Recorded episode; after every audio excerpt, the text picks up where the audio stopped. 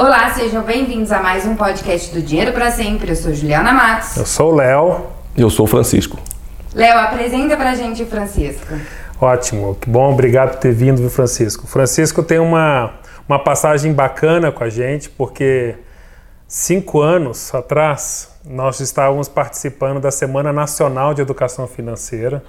E todo ano a gente participa com a nossa engenhoca, com várias ações, pela Oficina das Finanças e também pela editora Oficina em, nas escolas. Mas especialmente esse momento a gente estava com a engenhoca num shopping aqui em Taguatinga, a 30 quilômetros aproximadamente do plano.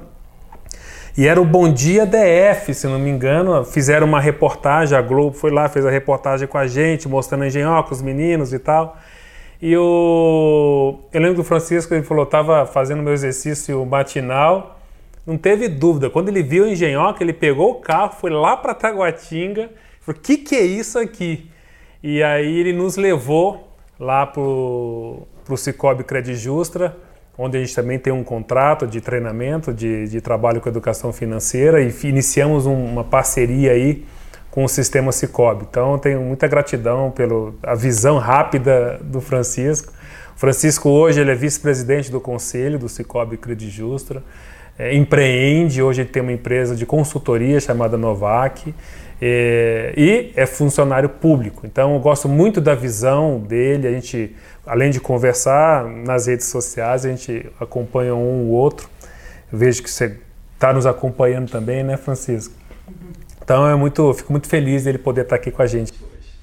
E como é, uma pessoa de instituição financeira e pensando nessa questão dos funcionários do e pensando na questão dos funcionários públicos, eu tenho uma pergunta: é, por que que o nível de endividamento dos funcionários públicos, né, pessoas que têm uma renda fixa, assim, sem surpresas, é maior do que o nível de endividamento dos é, funcionários de empresa privada?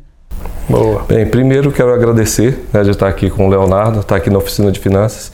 Eu acho que é uma empresa revolucionária e a gente sente os efeitos é, da, das ações da oficina de finanças na mudança aqui no DF, principalmente na educação infantil eu acredito que a gente vai formar é, uma próxima geração muito mais consciente sobre a utilização do dinheiro, sobre como usar o dinheiro de maneira racional, de maneira a não se endividar, é, usar o, o dinheiro para produzir prosperidade. Né?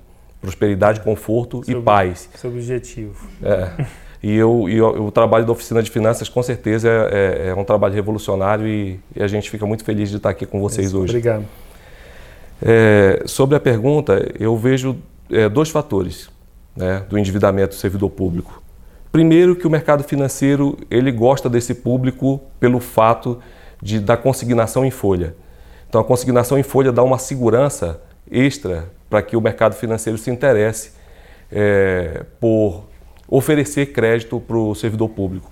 Do outro lado, nós temos o servidor público com crédito farto é, e acessível, né, a um juro mais baixo do que as outras pessoas, é, o, a, a, o, restante da população. Sim. Porque é, o, o fato de estar consignado, o fato de ter consignação em folha, é, faz com que esse crédito possa ser muito mais barato e atrativo para que as pessoas tomem.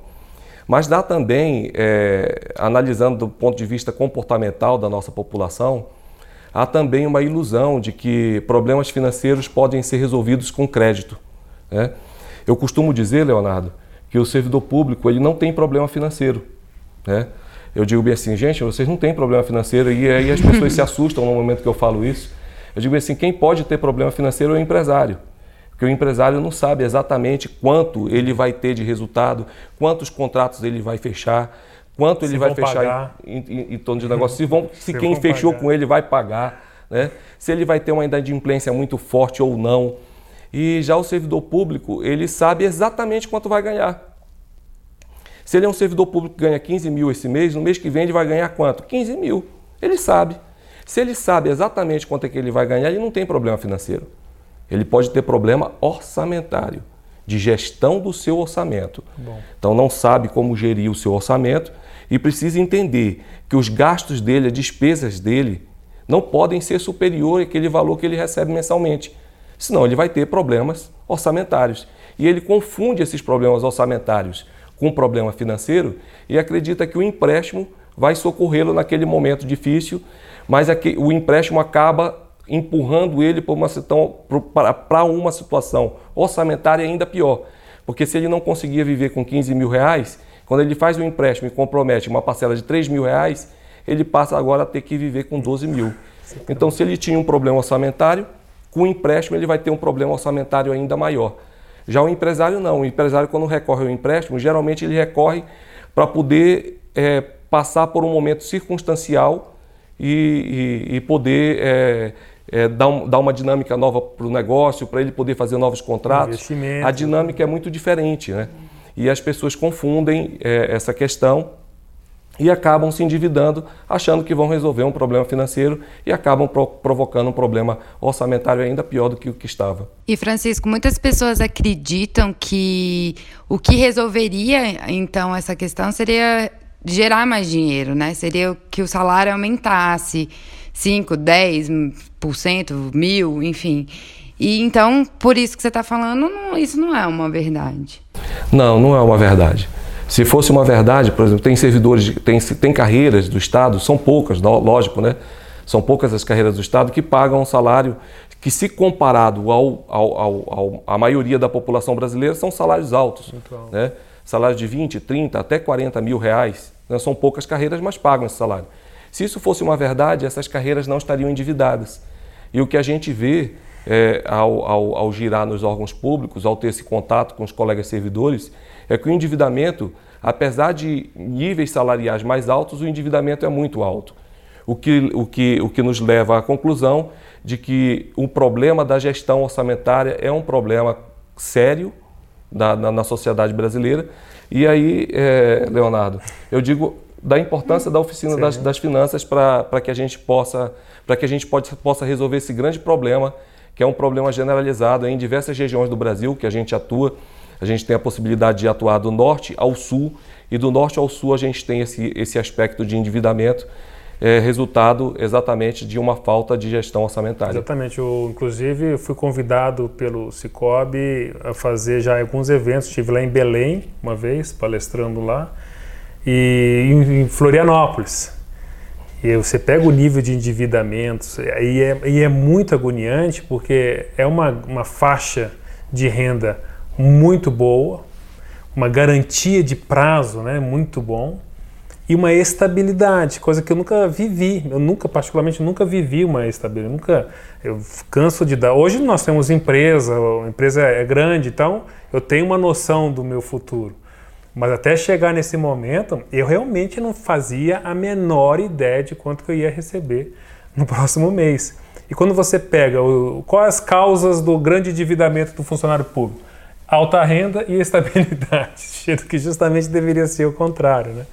E Francisco, e como é que e você quando você entrou lá, você fez o concurso? Você só, só, deixa eu fazer um parênteses claro. da estabilidade, que a gente pega confunde muito. A gente pega e diz bem assim, o servidor público diz bem assim, olha, você vai passar no concurso público e você vai ter vida. estabilidade. Eu acho o termo estabilidade muito inadequado, porque a estabilidade leva a crer que você não vai ter problema nenhum, que você vai ter uma vida estável e que, e que mais nada na vida você não vai se preocupar com mais nada. Inclusive tem gente que diz bem assim, quando eu passar no concurso público, eu não preocupo com mais nada na vida, eu vou ter estabilidade. Eu, eu acho até que o termo legal que está lá na lei estabilidade deveria ser substituído por garantia de emprego. Você vai ter garantia de emprego, garantia que não vai ser demitido, porque garantir estabilidade é, é algo bem mais complexo. Né? Exatamente, né? boa colocação. É, realmente, eu não tinha pensado nisso, mas é excelente, boa colocação. Mas quando você começou lá, você já era uma pessoa organizada, já tinha ou educação dos pais, ou por, por si próprio, e, ou não, você foi no, nos erros e acertos diários depois que você entrou no, no serviço público? É, eu tinha uma certa organização, né, mas também vivia algumas ilusões, é, como, por exemplo, entrar no financiamento de um carro. Né, é algo que eu não faria hoje. Né, é algo que eu não faria e não faço hoje e nem recomendo que se faça. Se você tem o seu carrinho, guarda o dinheiro, vai guardando e depois compra o carro à vista. Né?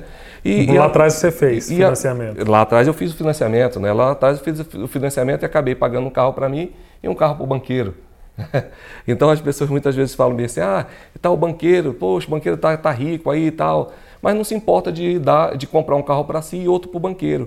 Então, essa falta de disciplina no momento do é consumo. É né? Esse é ótimo. é, é, isso mesmo. E só um parente: nosso sócio aqui, o Marcelinho, ele mostra. Uh, ele falou: Esse aqui foi meu primeiro carro. Eu não sabia que comprando esse carro eu ia dar um, um outro carro para o banqueiro. Mas no final das contas eu dei um outro carro para o banqueiro e dei para o ladrão, porque ele me levou e não tinha dinheiro para o seguro. eu paguei os dois carros, mas fiquei sem nenhum. Boa. Desculpa. É. E eu falo, eu falo sempre, eu falo sempre para as pessoas, né? Às vezes a, tem, tem colegas que é, eu acho uma falha assim dentro da nossa da nossa é, criticando um pouco a nossa a nossa categoria de, de educadores. É, educadores financeiros a gente, eu vejo uma falha na educação financeira de alguns educadores que dizem bem assim, olha, você só pode comprar aquilo que você precisa. É, você não, não pode comprar aquilo que você quer. É. Gente, o dinheiro é para a gente comprar aquilo que a gente é, quer sim. Com certeza. É dinheiro para a gente comprar aquilo que a gente deseja. Porque se a gente pegar e disser, ah, não vou comprar só o que precisa, então você vai andar só de chinelo. O chinelo dá é. conta de você de você de, de, de, calçar seus pés, de proteger seus pés, você não precisa de um sapato. A gente fala que é necessário realizar desejos. É necessário realizar desejos. Agora, esse desejo não pode comprometer Isso. a sua paz. Então, quando o você, seu sono, o, né? O seu sono. A tranquilidade. Então, poxa, eu desejo algo. A primeira pergunta que eu tenho que fazer é, não é se eu quero. Claro que eu quero, eu estou desejando. É, eu posso comprar? É o momento de adquirir aquele bem ou não é o momento de adquirir? Porque se eu disser bem assim, se eu for naquela, naquela situação que muitos, muitos educadores falam bem assim, não, você só tem que comprar o que você precisa. O cara já faz uma cara feia e diz bem assim, é, assim, poxa, então eu não posso ir naquele restaurante gostoso, é. eu não posso ir naquele hotel maravilhoso, porque em tese eu não preciso de nada disso. Não, a questão não é essa. A questão é, você quer? Então se programe para que você tenha, sem que aquilo seja uma dor de cabeça para você, sem que aquilo seja um tormento na sua vida. Você diz assim: meu Deus do céu, eu fui para aquele, aquele hotel, eu fui para aquele lugar, eu fui para aquele passeio e agora eu estou atormentado com isso, eu estou atormentado com tantas dívidas. Não é bem mais fácil você dizer bem assim: ah, eu quero passar umas férias em tal lugar. Ótimo, então comece a guardar o dinheiro para que você possa ir para as férias em tal lugar. Costumo dizer, Leonardo, que quem guarda gasta mais e é, melhor. Exatamente. E quem não guarda é gasta, gasta, muito mais, gasta, gasta muito mais e não e, e, gasta não é consigo, gasta com outro. Exatamente. Né? Gasta comprando comprando a bolsa para a mulher do banqueiro, gasta comprando sapato para ela, vestido para ela, sabe por quê? Porque você não teve paciência de juntar o dinheiro. Se você tivesse paci tido paciência de juntar o dinheiro antes de, antes de gastar, você não dava uma bolsa de presente para a mulher do banqueiro, você não dava sapato é, para ela, não dava vestido, não, é difícil, não dava terno novo para ele. É difícil essa coisa porque a gente fala é, exatamente isso. Eu tocou num ponto fantástico. A gente, com esse foco do que eu quero, do que eu quero realizar, né, diversas áreas, a intensidade de você, do consumo, de, de ter realizar sua, seus objetivos é muito maior e muito melhor porque você está realizando aquilo realmente que você quer, porque muita gente compra, a gente vê muito isso, bazar de pessoa que compra roupa por comprar e nem usa. Então, acaba tendo ali aquele momento do consumo, mas fica tão vazio o processo depois, fica tão vazio aquela compra, que era melhor não ter comprado. Era melhor ter doado esse dinheiro, se quiser quisesse gastar. E voltando, à tua, voltando à tua pergunta, que eu acabei fugindo um pouquinho, né? É, quando eu entrei, né, eu não tinha a, a, gente, a gente não tem essa, essa noção que a gente tem com o tempo, depois de, ah, é. das leituras, depois do aprendizado, depois do convívio com outras pessoas é, bem-sucedidas na área, de, na área financeira. A gente não tem essa, hum. essa vivência, né? E, e, e, e se a gente é, voltar atrás e perceber quanto dinheiro a gente perde nesse processo pela falta de vivência, pela falta de experiência em, em gestão financeira. Então, é, antes, antes quando, quando nós éramos crianças, adolescentes, não tinha não tinha ninguém que se propunha a fazer o serviço que, é, que, você, que nós fazemos hoje, não tinha ninguém é, para orientar as pessoas a, a usar bem Era o dinheiro. Tentativa e erro é. puro. Né? Tentativa de acerto e erro, acerto e aí também vivíamos num outro momento, né? Econômico também. Econômico, é. sem dúvida. Uma coisa que eu acho que é legal para quem está escutando, então, é a tranquilidade de entender que não é o tanto de dinheiro que você gera, né? Porque às vezes as pessoas eu acho que usam até isso muito como desculpa. É difícil mudar um hábito, é difícil entender que o desafio é você muitas vezes que está causando, e não necessariamente o quanto você ganha, né? Quanto você gera pensar, fazer exatamente isso que você está falando, pensar, refletir sobre o seu consumo, entender o que, que pode ser planejado a longo prazo, enfim. E a pessoa que às vezes acha que talvez é, não tenha um excelente salário, que talvez pense que ganhar 15, 20 mil reais seria a solução, a gente está aqui provando que não, né? Que é muito mais a questão do hábito. E a gente viu também, nesses longos anos aqui da Oficina das Finanças, pessoas que geravam um salário mínimo, dois salários mínimos, e conseguiam ter dinheiro para sempre, que é isso que a gente vem falando para as pessoas. O Léo tem uma história, eu queria que ele contasse da moça do, das contas diferentes lá, do patrão. E, e como que essas práticas, de fato, podem ajudar as pessoas, né? A, a, a se organizarem e sair desse endividamento cruel. É, a gente tem um, várias histórias, não uma, mas várias histórias, mas eu gosto especificamente de duas histórias. Uma é uma pessoa que trabalhava como na limpeza da empresa, e só que ela era tão focada ela trabalhava na limpeza, ela trabalhava das 9 às 4 da tarde, ela pegava já, era uma empresa de subsolo, uma empresa de áudio, e à tarde uma empresa, uma, uma, em cima, aliás, era uma empresa de, uma agência de propaganda, de comunicação. E ela falou, bom, se eu vou trabalhar quatro, até as 4 da tarde, eu posso trabalhar nessa empresa das 5 ou 4 e meia, acabou negociando lá a possibilidade de trabalhar como diárias é, nessa empresa. E, quando, e como ela começou a trabalhar em outro emprego, e ela trabalhava finais de semana na casa das pessoas, ela estava muito focada em. Na verdade, ela queria muito realizar a casa, a compra da casa, a, da, da, casa própria. Esse negócio é muito forte nas pessoas ainda, né? Sim. E, e aí ela chegou para Carol, na época que era responsável, falou assim: Carol, esse meu salário daqui, que era o maior até então, é, eu quero depositar numa conta que eu não quero ter a senha. Ela entendeu ali um gatilho sem nenhum conhecimento da mudança de hábito, da economia comportamental. Ela estipulou lá um gatilho e, e a partir de an foram anos, só que trabalhou lá foram mais, foram mais de seis anos. E só que o, o valor que ela conseguiu nesses seis anos já bancava a vida dela só na, na, na, instituição financeira de investimento. Principalmente naquela época era um outro patamar também. Mas hoje está tá até maior. E ela, no final disso, ela acabou não nem comprando a casa. Ela entendeu, não foi um trabalho, foi feito, mas um convívio ali nosso e tal, ela acabou não comprando. Mas ela conseguiu fazer uma renda e ela emprestava para o dono da empresa dinheiro, que trabalhava com a limpeza, emprestava para o dono da empresa dinheiro e ela conseguiu, nesses seis anos, o marido dela teve um problema de saúde gravíssimo e ela suportou isso financeiramente. Então você vê a quantidade de resultados de uma decisão que ela fez. Ela não sacrificou? Sacrificou, mas o objetivo dela era tão maior que era a casa até então. E outra coisa que eu achei muito legal é que o objetivo que a levou a fazer isso era a casa, mas ela não, ela não, ela não é, realizou, porque o objetivo muda mesmo. Vários sonhos que eu tinha, não tenho mais. E outro é o caso da ex-manicure, é, da família lá da Carol, que ela sempre falava pra gente, é, infelizmente ela faleceu, uma pessoa maravilhosa, aquela que faz muita falta com a gente. Ela fala assim, ah, eu tenho um sonho de visitar minha mãe, ou, trazê-la, mas era do interior, ela não tinha muito medo dessa história do avião. A gente falou assim, Doce, toda um então que nós vamos você vai fazer aqui, nós vamos depositar na sua conta. E ela não fazia noção da, uh, da conta. E aí depois a Carol falou assim, não vou nem depositar, vou, vou te pagar em cheque, porque aí você vai ter que depositar de qualquer jeito.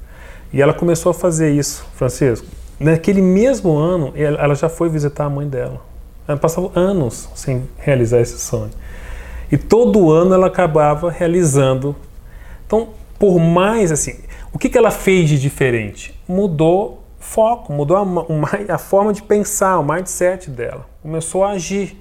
E quando eu vejo o potencial do funcionalismo público de ter uma remuneração, de ter a possibilidade de crescimento, e está desperdiçando, que eu vejo uma forma de desperdiçar esse momento de vida, esse tempo de vida que ele está, é, dele direcionar o dinheiro, poder potencializar em poucos anos. Né? Você pega o que, que 500 reais em 10, 15 anos não gera, o que, que mil reais em 10, 15 anos não, não é, qual o volume que isso não pode acontecer para uma pessoa que tem essa perspectiva de, de viver até lá, né?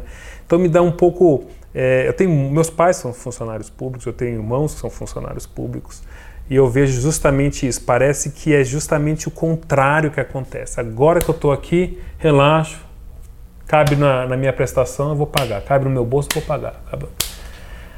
É uma loucura esse, essa corrida que a gente vê insana, né, de muitos. É, de eu, muitos. Eu, eu, penso, eu penso assim que.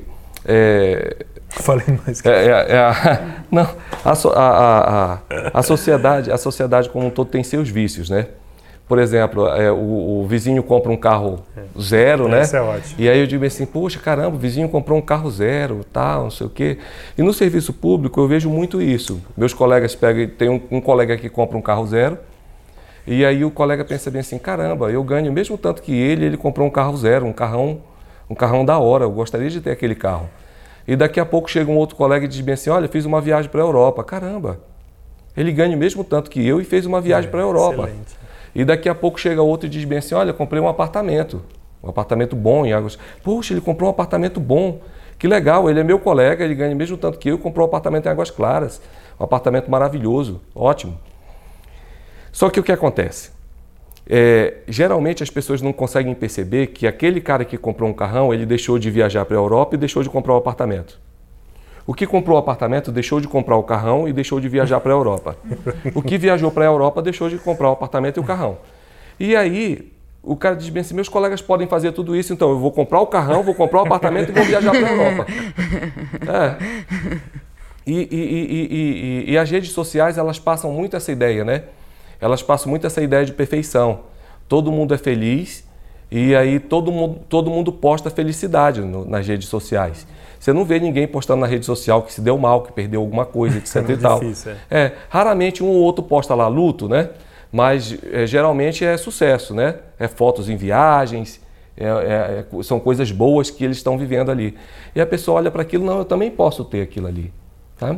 E pode, e pode, mas tem que ter paciência para ter as coisas. Porque quando se é assalariado, por mais, por maior que seja esse seu salário, você é assalariado, você é limitado por um salário. E as pessoas não conseguem perceber essa limitação e acabam querendo fazer tudo que os colegas fazem com aquele mesmo salário que o colega renunciou outras coisas para fazer. Então, essa questão da renúncia eu acho muito importante. A questão do não é importantíssimo. Quando a gente é criança, é, quem diz não para a gente são os nossos pais. Você quer muito uma coisa, o pai diz assim: não. É não e pronto, acabou. Dependendo da criança, a criança vai se jogar no chão, dependendo da criança, ela vai compreender aquilo ali é, naturalmente, né? A criança que já, já, já pegou, já, já experimentou um cipó de goiabeira não vai se jogar no chão. é, no meu caso, eu não me jogar no chão. É, mas. As, as, é difícil. É, mas, mas a importância do não, né? Eu, eu penso que a nossa sociedade ela tem muita dificuldade de lidar com o não. Né? Até os pais hoje com, a, com, as crianças eles falam bem assim: não, papai não vai comprar agora e tal. Não tem aquele não contundente, não. Que a gente na recebia. volta a gente compra. É, na volta a gente compra e tal, tudo, mas é aquela dificuldade de dizer não. E essa dificuldade de dizer não, que começa lá na infância, eu vejo ela se reproduzindo ao longo da vida. E aí você, o adulto, tendo dificuldade de dizer não para si. Agora ele não tem mais o pai e a mãe para dizer não. Agora é ele. Ele está diante da possibilidade de consumir aquilo que ele deseja e ele tem que saber a importância do não naquele momento. E aí, como ele tem condição de dizer não para ele naquele momento? Você está preparado para dizer não para você? Como não estão preparados para não dizer para dizer não para o outro. o outro. Então o outro chega com um colega, como eu já vi lá no serviço público, você tem imagem consignável? Não, eu não tenho. Tem sim. Eu vi lá no seu contra-cheque, é, e tal. Aí fica aquela situação constrangedora. Por que, que ele não falou logo? Você tem imagem consignável? Tenho. Você faz um empréstimo para mim no seu nome? Não. Qual a dificuldade de dizer não? Ah, mas ele vai ficar chateado comigo. Isso é uma, uma recorrência? Pessoas pegando empréstimo no nome das outras? Ah, tem pessoas que tentam sim pegar empréstimo no nome das outras. E tem pessoas que se comovem. Então, qual a dificuldade de dizer não?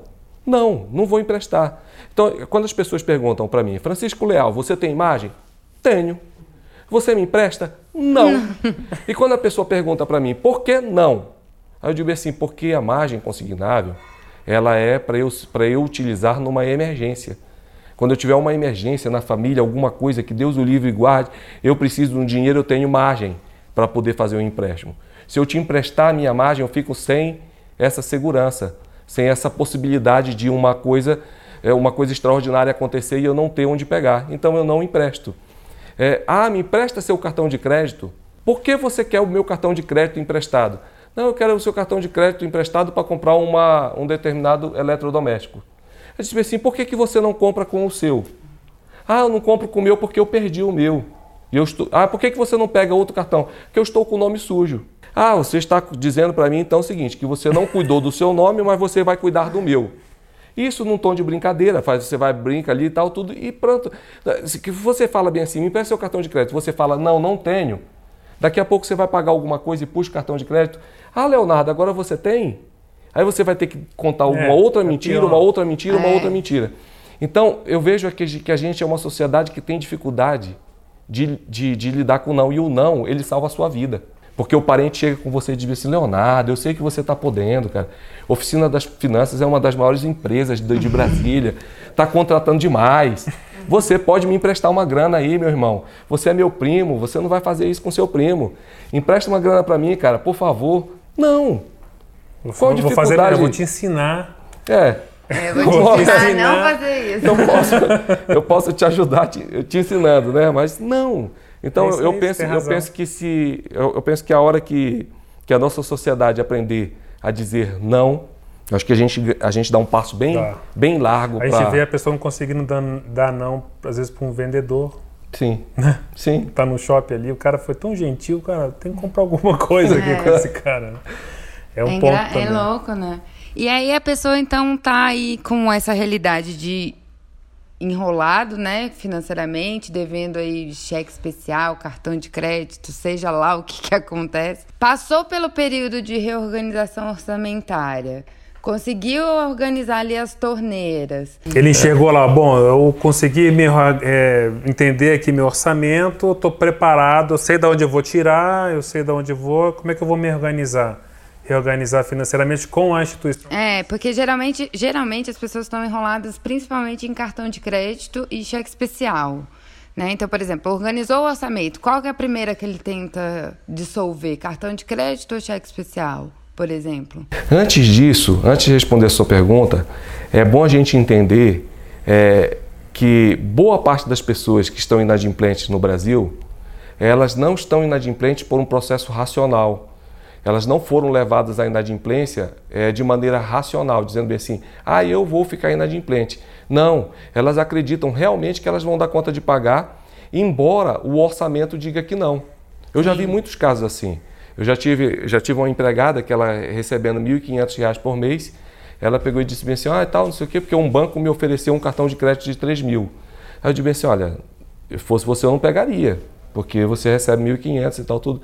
Ela disse assim, não, mas Deus vai me ajudar, eu vou conseguir pagar. E aí, orçamentariamente, você vê que não é possível fechar a conta.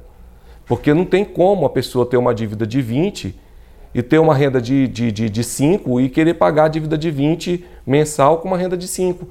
Só que as pessoas entram num processo de endividamento é, de uma maneira que não é racional. Não dá para compreender direito, quem não vive isso, não dá para compreender direito, mas é o seguinte. Parece loucura, né? Quem parece, não vive. Parece, parece uma patologia, exatamente. A pessoa pega e entra ali e entra se endividando e tal, tudo. Ela diz: Meu Deus, eu não, eu não vou conseguir pagar. E qual é a alternativa que a pessoa busca neste momento?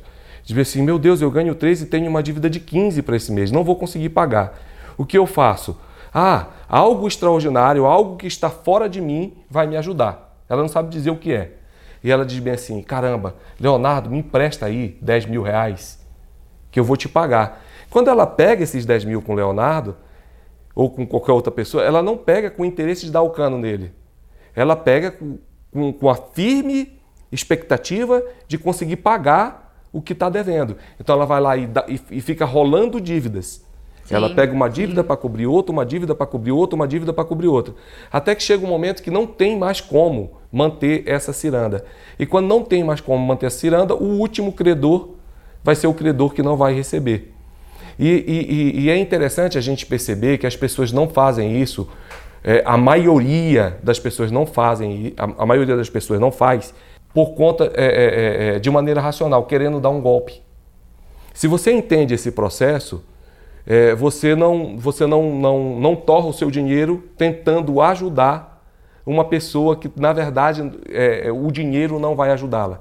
Ela tem que passar por um processo de educação. Ela tem que passar por uma oficina de finanças. O dinheiro, vou, pode dar dinheiro para ela. Ela Sem vai dúvida. pegar e vai entrar numa ciranda eterna Sem e ela dúvida. não vai pagar. E aí, quando chega na relação com o banco, o banco ele sabe dessa ciranda. Ele é conhecedor dessa ciranda. Então ele sabe, ele, o que, que ele faz? é, eu vou ganhar os juros. Eu vou ganhar o juro do rotativo do cartão, eu vou ganhar o juro do cheque especial, porque ele, é, é, o mercado financeiro já compreende que ele está numa ciranda e que ele vai se enrolar cada vez mais. Só que quando, quando chegar um momento que é o estupim, que ele pegar e, e, acordar para a realidade, ele diz assim: caramba, não dá mais para pagar. Aí ele vai chegar para o banco também e diz assim: banco não dá mais para pagar. Aí o banco vai dizer bem assim: eu já sabia. Então eu vou parcelar essa sua dívida com um juro menor. Ele parcela e continua recebendo. Continua é como se é como se mantivessem é, é, o, o, mercado brasileiro é como se ele, o mercado financeiro bancário brasileiro é como se mantivesse a pessoa na UTI. Então, enquanto der para tirar alguma coisa, a gente vai tirando. E chega um momento que não dá mais, não dá para pagar nem juro, não tem problema. Uma hora ele vai conseguir pagar. Aí o mercado é, começa a negociar é, amortizações. Nossa, eu devia 2 mil para o cartão. O cartão foi tão legal comigo que cobrou só 500 para eu quitar o cartão. É claro, o cartão já ganhou 10 mil, 20 mil com essa dívida desde 2 mil. Então, o que, que é o, o, o, mercado aceitar essa quitação da dívida por 500 se ele e já fora ganhou... que ele já tinha botado isso como perda lá no, no na projeção dele no Na alto. projeção já tinha colocado como perda. então, qualquer 500 reais vale, tipo isso. Exatamente. É. é.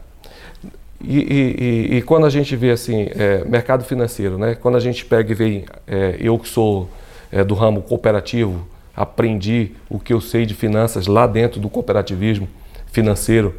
Quando a gente vê o cooperativismo financeiro se erguendo e se colocando como uma mola para a solução disso aí, de assim, olha, eu quero te ajudar a sair dessa ciranda. E a minha proposta é que você saia dessa ciranda, que você se liberte disso imediatamente muita gente pega e diz bem assim, não, eu não quero, é, eu não quero suas soluções. Eu quero o meu cheque especial. Eu vou dar um exemplo do que eu estou falando. Nós criamos certa vez no Cicobi um programa de saneamento financeiro. E o saneamento financeiro consistia em oferecer um juro subsidiado para o cooperado. Na época, alguns conselheiros disseram assim: Nossa senhora, juro subsidiado, vai ter gente que vai se endividar propositada, de maneira proposital para poder, poder pegar esse crédito subsidiado. Isso não existe. A pessoa se endividar para pegar um crédito subsidiado. Mas, enfim, as pessoas pegaram e disseram assim: Pô, o que, que vai dar isso aí? E a gente lançou o produto, que consistia num, de, em cobrar um juro mais baixo, bem mais baixo que o do mercado. É, na época era menos de 1%, é, hoje, hoje seria equivalente ao, ao 0,15 hoje, um juro de 0,15 hoje, né, a metade do juro de mercado.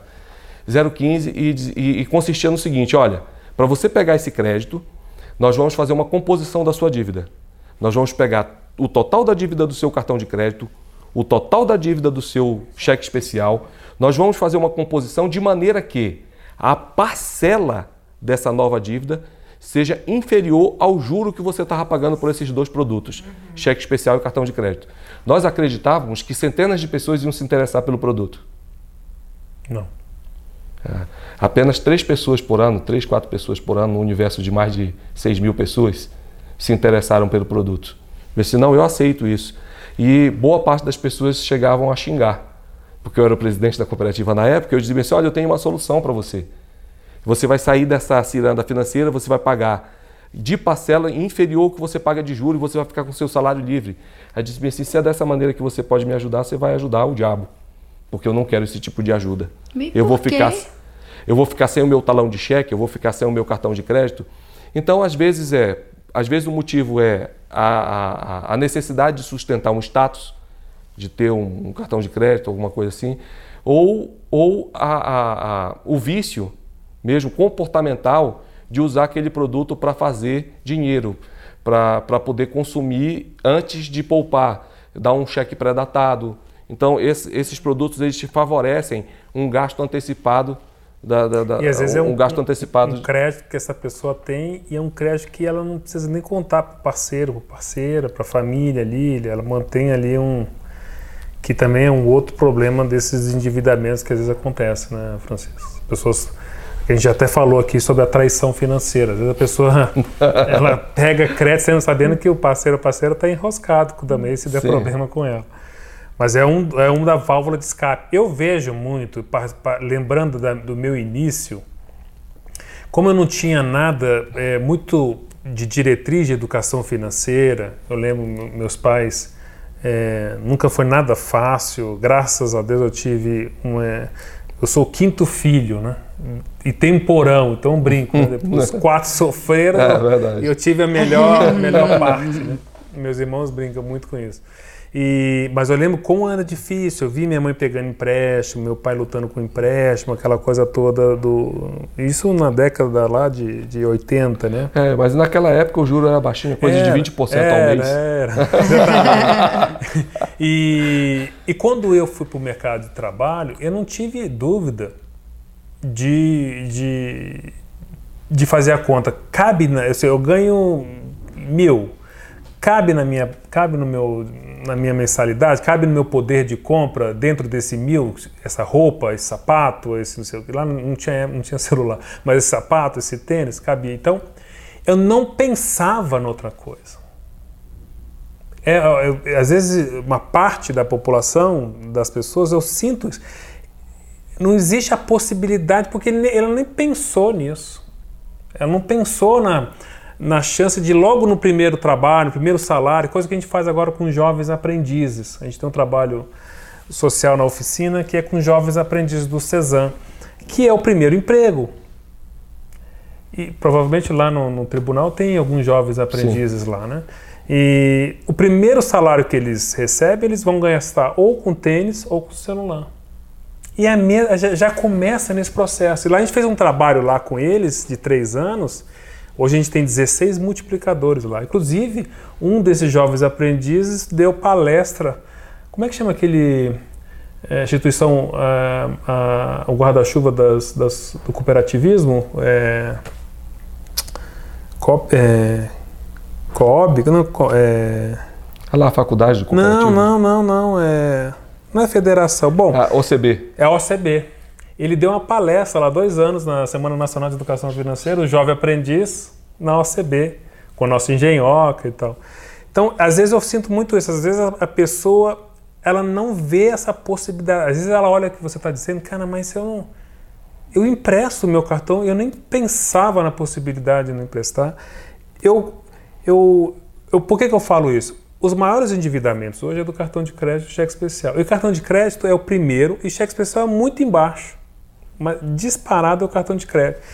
E o cartão de crédito você não paga saúde com cartão de crédito. Você não paga, salvo pequenas exceções, você não paga só a luz. Então, é a compra. É o consumo. É o consumo ali. Então é muito assim, a pessoa vai, vai lá, vai pegar um empréstimo para pagar muito caro por ele, para consumir algo que vai tirar mais dinheiro dela ela está sem nenhum problema. Agora eu vou pegar o um empréstimo, que eu vou ter que pagar mais por isso. Eu vou pegar esse dinheiro que já vou ter que pagar e vou comprar algo que vai me tirar mais dinheiro agora. E começa esse processo. E o que é bem interessante, Leonardo, é que lá no, no, no tribunal, é, na época que eu estava na presidência e tal, tudo lá, a gente acaba sabendo quem são os investidores, quem são os tomadores, etc e tal. E quando a gente contratou o seu serviço para fazer, eu lembro, eu lembro quando a gente contratou o Leonardo para fazer a oficina de finanças lá, a primeira vez, aí o Leonardo chegou lá no tribunal, e aí quando eu olhei para a plateia, a plateia era em sua maioria, 95% da plateia eram investidores. A gente estava lá numa oficina de finanças, é, é, para ensinar, ensinar as pessoas como, como gerir melhor o seu orçamento, como tratar melhor o seu dinheiro. E aí, é, quem está lá? Quem é que vai? O investidor. O investidor, quem tem, quem tem esse perfil, está lá buscando, de assim, gente, como é que eu vou gerir melhor o meu dinheiro? E geralmente, quem tem realmente o problema orçamentário, ele não consegue visualizar isso. Ele não consegue perceber que tem esse problema. Então, atingir esse público é muito difícil. Porque quando você pega e diz bem assim, olha, você precisa ser tratado, e o cara diz bem assim, ser tratado de quê? Eu estou muito bem. Eu preciso é que o Estado me dê um aumento. Porque se o Estado me desse um aumento, isso tudo, isso tudo estaria resolvido. E nós tivemos uma época no Brasil onde o Estado deu sucessivos aumentos e não resolveu. E não resolveu né? Então, eu não estou fazendo, veja bem, eu não quero que os, que os servidores públicos, meus colegas, me lixem, né? lixem né? mas é, é, é, isso. Né? É, se, a gente, se, a gente, se, a gente, se a gente sabe viver, se a gente sabe viver, e não, não importa o nosso orçamento, se a gente vive com 70% daquilo que a gente ganha, quando a gente ganhar mais, quando a gente tiver condição de fazer mais dinheiro, de ter uma outra alternativa que faça mais dinheiro, a gente consegue produzir riqueza de maneira perene. Caso contrário, não. Se você tem como costume gastar mais do que você ganha, não é aumento que vai te resolver esse problema, não vai. E o mais legal é que tem solução, né? É, por mais aquela pessoa que esteja assim afogada agora, num um possível desespero aí sem dormir, sem saber como é que resolve o dia seguinte, porque já acordou, porque já entendeu que é um desafio, tem solução. Essa é a grande. E tem solução rápida. É isso que a pessoa puder acreditar. Não rápida a, o, a, o fechamento da solução, mas a solução ela já pode colher já no primeiro dia de decisão. Ela já ter esse mapa, ela já entender, ela ir na, a fundo, saber onde é que estão as dívidas, saber onde é que está o buraco da caixa d'água. Do que, que ela pode também já redirecionar. Ela já está no controle. Isso é fundamental. Sem isso, não existe o pós, né, Francisco? Sem ela saber onde é. A gente criou aqui na minha família toda mineira, né? A dúvida do mineiro é um cotô. Um cotô nesse negócio aqui. Então, nas dívidas era a mesma coisa, só que às vezes. Nossa, se mineiro tem essa dificuldade, imagina.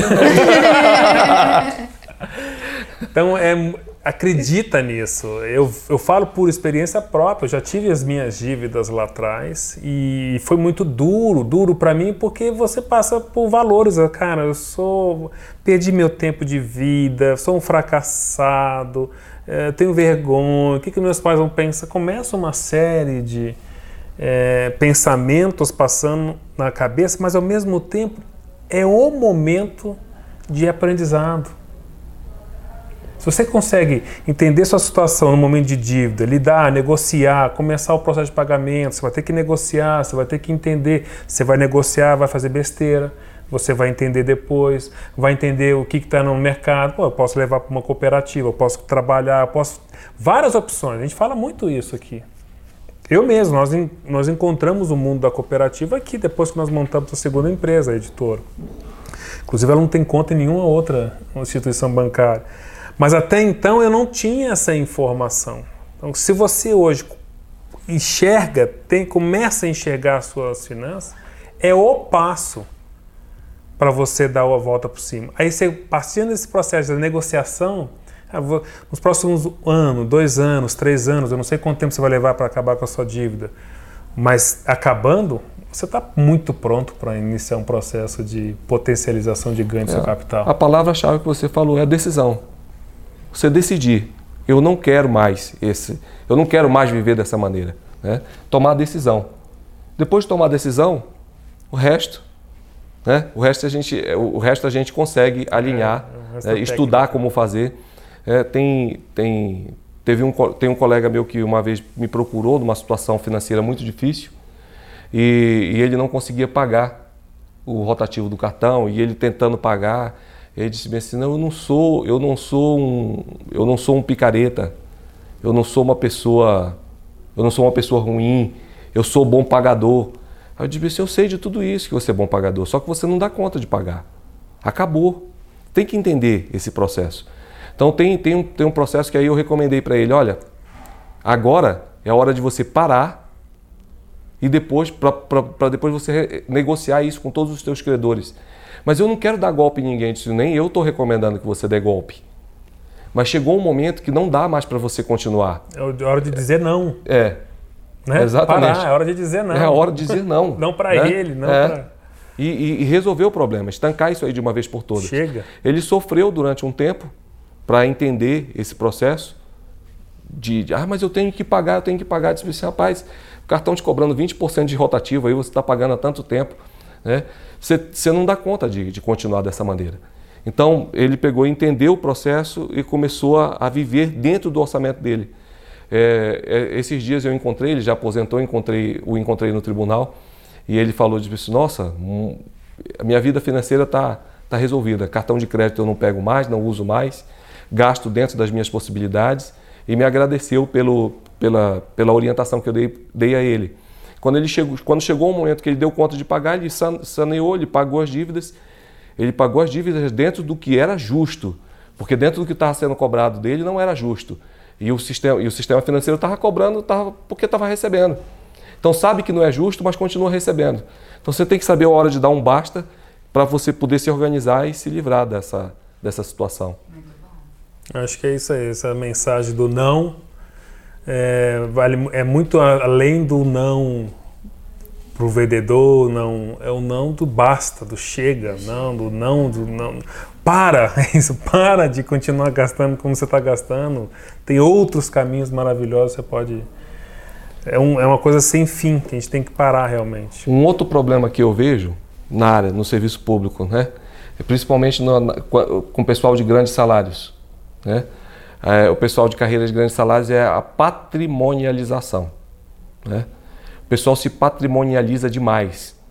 E aí, no que você se patrimonializa demais, é um carro para cada filho.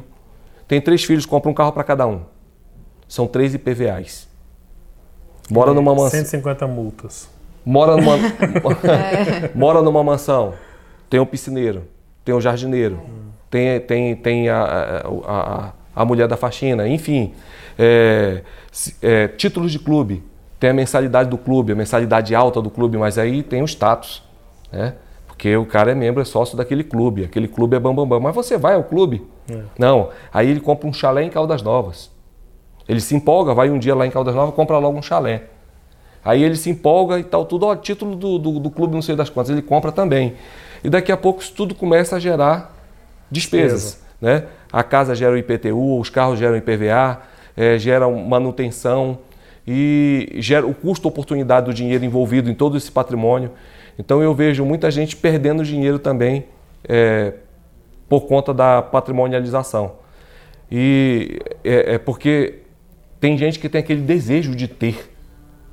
Poxa, é tão bom quando a pessoa aprende que ela pode usar e não precisa ter. É. Como você citou a, a, a, empregada lá que acabou, que acabou desistindo de comprar a casa porque ela percebeu que ter era mais caro do que ela pegar e, e entrar num aluguel e morar por um preço, por, a um preço mais, é. mais acessível do que comprar aquele bem. Sem dúvida. Né?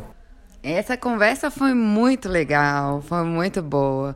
Queria agradecer muito a presença do Francisco. Se vocês tiverem dúvidas, quiserem deixar aí embaixo do nosso box de comentários, a gente manda pro Francisco, manda pro Léo, para eles responderem.